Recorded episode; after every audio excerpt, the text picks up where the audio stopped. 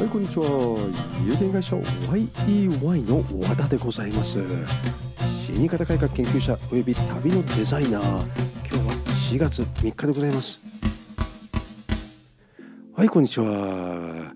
えー、っとね、4月3日金曜日でやっと私ね、これから、えっとね、もう8日間ぐらい東京行ってないんですよ。ずっと湘南でやっているところでございまして。でそんなところでね今日もまた残念なニュース。コロナウイルスの感染者が3000人を超えたということでまあね東京都も大変だなという。で東京都というかね東京都じゃないか。日本全国が大変だということで、えー、と見てまして。でねそんなところで、えー、今日も、えー、なんか200人を超えたという形で、まあ、7時の夜の7時の段階で227名の、えーと、感染者がになってという形でで4日で続けて、えーと、200人超えているという、まあ、そんなところでね我々も葬儀業界で何ができるかということをやっぱり模索しなければならないということをずっと考えております。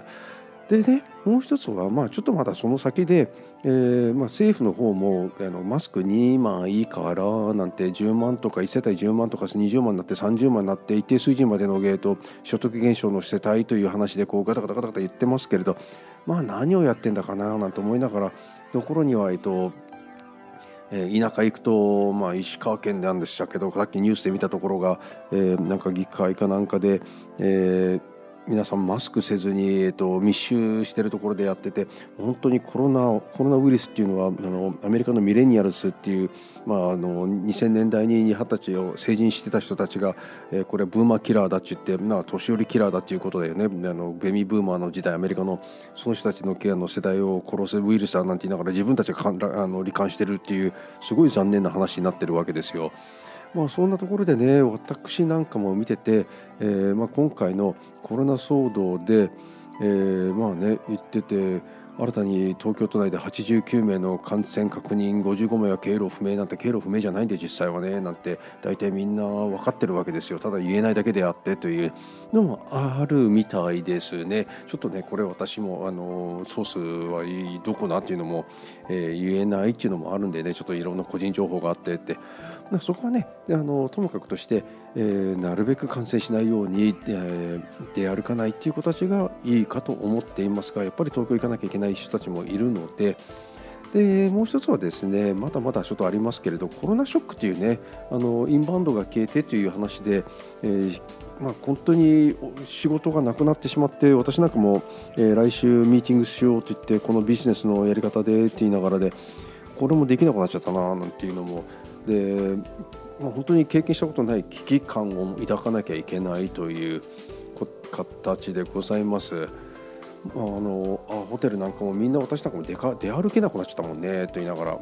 うんね、ちょっと残念だよねとでその中でですね、えーとまあ、本題に戻りします、えーと、葬儀場は3密になるという話なんですよ。あの皆さん気が付いていらっしゃるかどうかわからないけどえーと、葬儀場は意外と密になって危険だよねというのがあるんですよ。なぜならば、まあ、志村けんさんのあの残念なこともありますけれど、えー、お別れのところで、えーまあ、皆さんね、えーと、感染しちゃったらどういうふうに亡くなるのかって言ったら、まあ、バッグにあのあの納体袋に入れられて、えー、棺に収まる。で棺も密閉度あんまり良くないですよはっきり言って。だからこそあのガラスガラスじゃないんですけどあそこの、えー、窓のところねあれビニールなんですよ。あの燃えるようにね。あんなものを一見で燃えてしまうからそのところをきちんとあの封して蓋をして、えー、テープで貼り付けて空気が漏れないようにしてでさらに棺も開けられないようにベリベリベリベリって全部やって封しちゃうんですよ。でそれをやらない限りは、えーまあ、空気感染しないということですけれどあの開けられてしまうということを恐れているわけですよ我々は。あの遺族が泣きながらもう最後のお別れ見たいわってやって開けちゃうんですよ。それをさせないためにぐるぐる巻きにするしかないんですね。で、まあ、だから葬儀はそういうところで、えーと感染するというのもあればえーとまあ、そこの後、えー、お別れの場で皆さん密集してお花をの入れをお花入れの儀をしますでこれもあんまりよろしくないよねというのもあります。で他で言えばお通夜の会食なんですよね。お通夜の会食って同じ、えーと、皆さんブッフェと同じに、えー、同じ寿司の桶とかオードブルとかつっついて食べます、ね、で酒が入れば話が進む。話が進めば唾も飛ぶ、ね、飛沫感染するわけですよ皆さん。ね、あまりお証拠とかはあんまり気にしなくてもいいんですけれどお証拠を並んでる時にね結構密ですよね。でそれを並んでるで密って言ったらさ、えー、と私なんか電車乗る時に駅のエスカレーターなんか見てるとあれもそうだよねなんて思ってしまったらもうエレあのエスカレーターもそうだけどエレベーターももっとそうだよねなんて思ってしまったり、ね、まあねあとは仮想上だよねって仮想上での、え、飲食の時に皆さん、えー、と同じところつついて中にはタバコも吸われるだろうけれどって今たばえとね仮想上でもね禁煙になってるところ結構あるはずなんですよ部屋内はね。まあそんなのがあるんですけどやはり医療現場からの通告が必要だろうなって勝手に思っています。